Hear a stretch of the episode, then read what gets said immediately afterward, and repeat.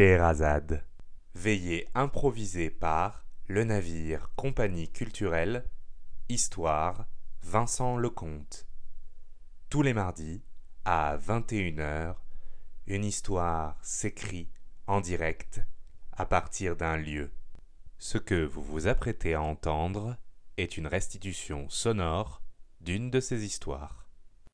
Le lieu de cette histoire était un champ de potiron. Cette fois-ci, je vais vous raconter une histoire d'Halloween. Alors là, peut-être vous avez déjà envie de m'arrêter. Vous dites, ça ne va pas du tout.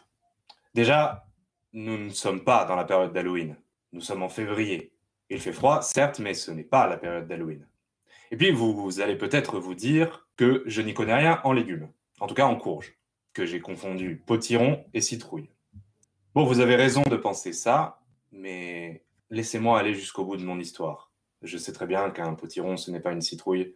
Et je sais très bien que nous ne sommes pas dans la période d'Halloween. Mais je vous raconte cette histoire car j'ai envie de vous dire que toutes les histoires d'Halloween ne sont pas forcément des histoires qui font peur. Ou bien sûr, il y a tous les ingrédients qu'il faut. Il y a un sorcier déjà, il y a un épouvantail, il y a des enfants effrayés, et il y a des citrouilles. Enfin, des potirons, mais nous allons voir cela. Alors il y a tous les ingrédients pour faire peur, mais ce n'est pas un conte d'Halloween classique. Ce n'est pas un, conte que l'on raconte à son petit frère pour l'effrayer, pour lui faire peur, ou un conte qu'on raconterait blotti entre amis sous une couette en jouant à celui qui aura l'histoire la plus terrifiante, une histoire de monstres dans le placard, de monstres sous le lit. Ce n'est pas une histoire de croque-mitaine, de goules, de vampires. Ce n'est pas une histoire à faire des cauchemars. Ce n'est pas une histoire pour se prouver qu'on est courageux. Ce n'est pas une histoire pour aller chercher l'adrénaline et la bravoure. Ce n'est pas une histoire qui fait peur. Et pourtant, c'est une histoire d'Halloween. Et cette histoire d'Halloween, elle commence en plein milieu d'un champ de potiron. Une grande étendue de terre caillouteuse et marron à rangée égale se trouvent les fameux potirons. Ils sont beaux, ils sont orangés, avec leurs petites feuilles verdâtres. Au milieu, je l'ai déjà dit, il y a un épouvantail. Un épouvantail classique, fait de paille, et habillé avec une drôle de redingote, un peu délavée, assez colorée, et sur lequel, pour faire bien, on a mis des petits boutons pour faire les yeux et on a tracé maladroitement au feutre un sourire qui lui donne effectivement un air plutôt inquiétant. Enfin, on lui a accolé un petit chapeau de paille.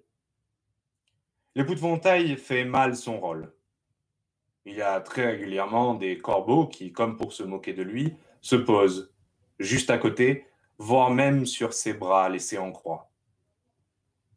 Tout le reste du champ, ce ne sont que ces rangées de potirons. Juste à un endroit, au loin, presque à la frontière avec la clôture où se trouve euh, le taureau, une clôture qui sépare avec un monde beaucoup plus vert, une prairie grasse et belle, il y a une croix, mystérieuse, sans inscription, à peine haute d'un mètre. Voilà donc les trois choses que l'on trouve dans ce champ. Des potirons, un épouvantail et une croix. Bien évidemment, ce champ appartient à quelqu'un. Et ce champ appartient à un sorcier. Ce n'est pas moi qui le dis que c'est un sorcier. Ce sont les enfants du village. Beaucoup de villages ont leur sorcière. Ce village-là, il a un sorcier. Un vieux, un vieux monsieur, tout en angle droit, le visage parcheminé, un peu bossu, et avec la mine toujours renfrognée. Il a une casquette de cuir et une moustache de morse, grisâtre. Quand ils le voient, les enfants ont toujours peur. Enfin, pas vraiment, puisqu'ils partent en riant et en hurlant Le sorcier, le sorcier, le sorcier va nous attraper Le vieux monsieur les chasse de son champ, il a déjà bien à faire avec les corbeaux, en leur jetant des pierres. Et régulièrement, il leur envoie effectivement des sorts. À la base, il fait ça parce qu'il espère que ça va les décourager de venir dans son champ. Mais bien évidemment, ça ne fait qu'augmenter encore et encore l'envie des gamins de venir. Il tente d'inventer des choses. Il invente des malédictions terribles. Je vais vous transformer en crapaud aussi pustulent que vous serez mangé par les corbeaux. Évidemment, les gamins, ça les fait rire. Alors ils reviennent. Ils veulent savoir, cette fois, en quoi est-ce qu'ils seront transformés. Est-ce que ce sera en limaces? Est-ce que ce sera en fourmis? Ah, Peut-être bien que cette fois-ci, ce sera en pierre. Et on ne pourra même plus respirer. On restera là, dans les cailloux, dans les rangées. Et on ne pourra plus bouger. Ils s'amusent à se faire peur et à chaque fois, ils reviennent. Et à chaque fois, le vieux sorcier essaye de trouver quelque chose pour les décourager. À chaque fois, il invente des choses encore plus abominables. Mais ça ne marche pas. Et il ne peut pas faire grand-chose d'autre. Il ne peut pas les poursuivre. Il va trop lentement. Alors les gamins reviennent. Ils viennent, la nuit tombée, avec leur lampe torche, en faisant des chut et des ps et des par là. Et ils attendent. Parfois, ils ne font pas assez de bruit, alors du coup, ils en font trop. Et le sorcier sort en maugréant et en les poursuivant. Et ça les amuse beaucoup. Évidemment, c'est un sorcier à part, ce sorcier-là. C'est un sorcier qui n'a pas de pouvoir. C'est un sorcier à qui on a dit Tu es sorcier. Et qui a dit Non. Et on a dit Si, tu es sorcier. Ce sont les enfants qui l'ont décidé. Alors il a dit Bon. Il n'est pas très contrariant. Il n'a pas grand monde à contrarier, à part les enfants, puisque de toute façon, il est seul. Il a comme un chemin de ronde. C'est son quotidien. Une chambre. Ensuite, on descend les escaliers lentement, marche après marche, après marche, après marche. Et puis on va dans la cuisine. Une cuisine, vous savez, où il y a du bois. Une cuisine où il y a des petites peintures sur les carreaux, mignonnes, naïves, des écureuils, des hérissons. Une cuisine où il y a un grand comptoir et un grand plan de travail qui est toujours plein de diverses choses. Un évier qui a du mal à se vider et une bouillotte, ou plutôt une bouilloire. Dans son chemin de ronde, le vieux sorcier n'oublie jamais de se servir un grand thé. Il se le sert. Il va sur sa petite terrasse. Une terrasse un peu comme il y en a dans ce pays de l'autre côté de l'océan, vous savez, ces terrasses avec euh, véranda, d'où on peut admirer le grand paysage de rangées de potirons. Il s'installe sur sa chaise à bascule et il laisse le souffle du vent lui caresser le visage. Il s'assoupit il s'endort, parfois avec une petite couverture mitée, rouge et bleue, qui gratte, mais qui tient chaud. Évidemment, un vacarme. Le sorcier, le sorcier, le sorcier Alors c'est la nouvelle étape de son chemin de ronde. Il faut se lever, attraper son bâton, menacer, et puis rentrer, manger, et terminer sa ronde dans son lit. Seulement voilà, un jour il y a un problème.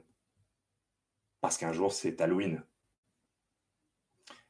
Et cette année-là, une maladie mystérieuse, injuste et très spécifique a touché toutes les citrouilles de la région. On n'en trouve pas, on n'en trouve plus. On court les magasins, on a tellement envie de récupérer sa, sa bonne vieille citrouille de l'éventrer, de la vider et de creuser, vous savez, ses grands yeux et ses bouches édentées de sorcière avant de délicatement mettre une petite bougie au centre et avoir peur. Mais là, il n'y en a plus, des citrouilles. Un parasite malvenu? Les a toutes dévorées de l'intérieur, inutilisables. Alors on pleure. Et dans le village, les parents se désolent. Mais les enfants, eux, ne se désolent pas. Ils pleurent, oui, mais puis ils se réunissent. ils tiennent un conciliabule. Il n'y a plus de citrouille. Soit, allons demander des potirons aux sorciers. Et voilà une petite assemblée de gamins en salopette, petite basket et t-shirt de super-héros qui s'avancent vers la maison du sorcier. Ils vont comme ça à la file indienne. Une drôle de file indienne parce que personne ne veut vraiment être devant. Il y a toujours un moment où on en pousse un devant les autres. Et puis, euh, ils trouvent un prétexte, un lacet à refaire. J'ai un caillou dans ma chaussure. Oh, regardez la grenouille comme elle est belle. Et hop, il est derrière et c'est un autre qui est devant. Et quand il se rend compte qu'il est devant, il cherche vite, vite, vite un prétexte. Mais au bout d'un moment, il faut bien arriver à la maison. Il faut bien qu'il y en ait un qui arrive en premier à la maison. La première à arriver, c'est une petite fille, avec des grandes tresses. Elle regarde tous les autres d'un air de défi et elle tapote à la porte. Elle s'ouvre dans un grincement et tous les garçons font C'est le sorcier. Ça fait longtemps qu'ils ne l'ont pas vu d'aussi près, le sorcier. Qu'est-ce que c'est encore on, voulait vous demander si vous n'aviez pas des potirons pour faire des citrouilles parce que, en fait, euh, c'est Halloween et on n'a pas de citrouilles parce qu'en fait, il y a eu un parasite qui a tout mangé les citrouilles et en fait, on ne sait plus en fait, on. on, Voilà. Fait le sorcier. Font les enfants. Fait le sorcier. Font les enfants. Vous méritiez que je vous dise non. Mais les garçons, et les filles de ces âges-là, ça a une arme fatale. Une arme que les chatons aussi connaissent bien. Ce sont les grands yeux. Alors, ça fait des grands yeux. Et même un sorcier bougon, ça ne résiste pas à ces yeux-là. Alors, le sorcier maugré, il va dans son champ, il tapote de sa canne habile quelques potirons, il repère ceux qui sont creux. Il repère ceux qui sont un peu trop mûrs ou pas assez.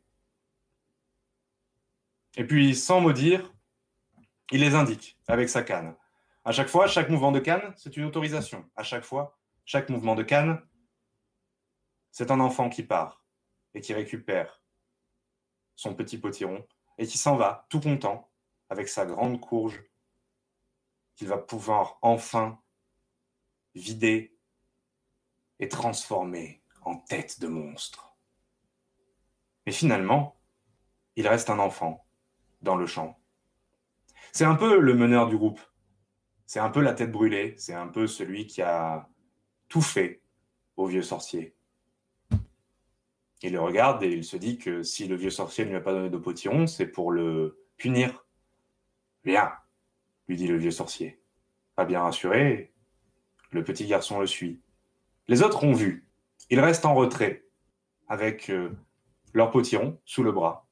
Un moment, le garçon et le vieux sont plutôt loin. Ils sont tout au bout du champ, près de la clôture, derrière laquelle il y a un taureau beaucoup plus dangereux qu'un vieux sorcier, si on n'y prend pas garde. Le vieux bonhomme s'assoit, a même un potiron. Est-ce que tu veux que je te raconte comment est-ce qu'on fabrique un sorcier? Le jeune garçon est très intrigué. Il s'assoit, lui aussi, cette fois par terre, et lui dit Enfin, il ne dit rien, mais il secoue la tête. Ça veut dire oui. Le vieux a craché au sol. Le garçon limite, pour faire bien. Le vieux paraît presque sourire. Je vais te dire comment on fait un sorcier. Il faut un ingrédient, mais je te dirai lequel à la fin. Tu vois cette croix là-bas, au loin, d'à peine un mètre? Les garçons se tournent vers la croix un peu vermoulue. Là-bas, sous cette croix, il y avait une sorcière, ma sorcière. C'était ma femme. Et puis un jour, elle a cessé d'être sorcière. Les sorcières aussi, ça part à la retraite? Oui, d'une manière ou d'une autre. Les sorcières, mon petit, ça s'arrête. Et je vais te confier un secret. Quand ça s'en va, ça cède sa place. Ça dit à son vieux mari ah, J'ai été une belle et grande sorcière, mais maintenant, c'est ton tour. Et voilà, on reste là. Et maintenant, c'est à nous. C'est à nous d'être sorciers. Et tu sais pourquoi? Parce qu'il le faut. Parce qu'il faut bien que vous ayez un sorcier, vous, non, les enfants. Il vous en faut un, non? Oui, dit le garçon. C'est tout de même mieux avec. Et ben voilà. Et vous m'avez pas dit, du coup, l'ingrédient? Oh, l'ingrédient, c'est un lit de place qui est devenu trop grand. C'est une seule tasse de café au lieu de deux. C'est une assiette qu'on place devant soi machinalement avant de se rendre compte qu'elle ne sert à personne. Ce sont des vieilles photos. Ce sont ces instants et un chemin de ronde de vieilles habitudes. Et c'est plus fort que la bave de crapaud ou que les cheveux de furie. Ça s'appelle la solitude. Et ça fait les vieux sorciers parce que du coup, on est seul et on est vieux et on est ronchon. Alors forcément, seul, vieux, ronchon, eh bien on se dit, ce type-là, c'est un sorcier. Bon, prends ce potiron-là, à côté de la croix, et va-t'en. Et le petit garçon part, sans demander son reste. Et ce soir-là, ce soir-là, pour euh, cette soirée d'Halloween, il y avait plein de potirons, avec des grands yeux de monstres et des grandes bouches édentées, avec à l'intérieur un petit lampion qui brillait devant toutes les maisons, devant tout le village. Et il y en avait un aussi sur une véranda, à côté d'une chaise, avec une couverture bleue et rouge qui gratte un peu, mais qui tient chaud. C'est la fin de cette histoire. Rendez-vous mardi prochain à 21h en direct sur YouTube pour une nouvelle histoire improvisée ou bien sur cette plateforme quand vous le souhaitez pour les écouter en podcast.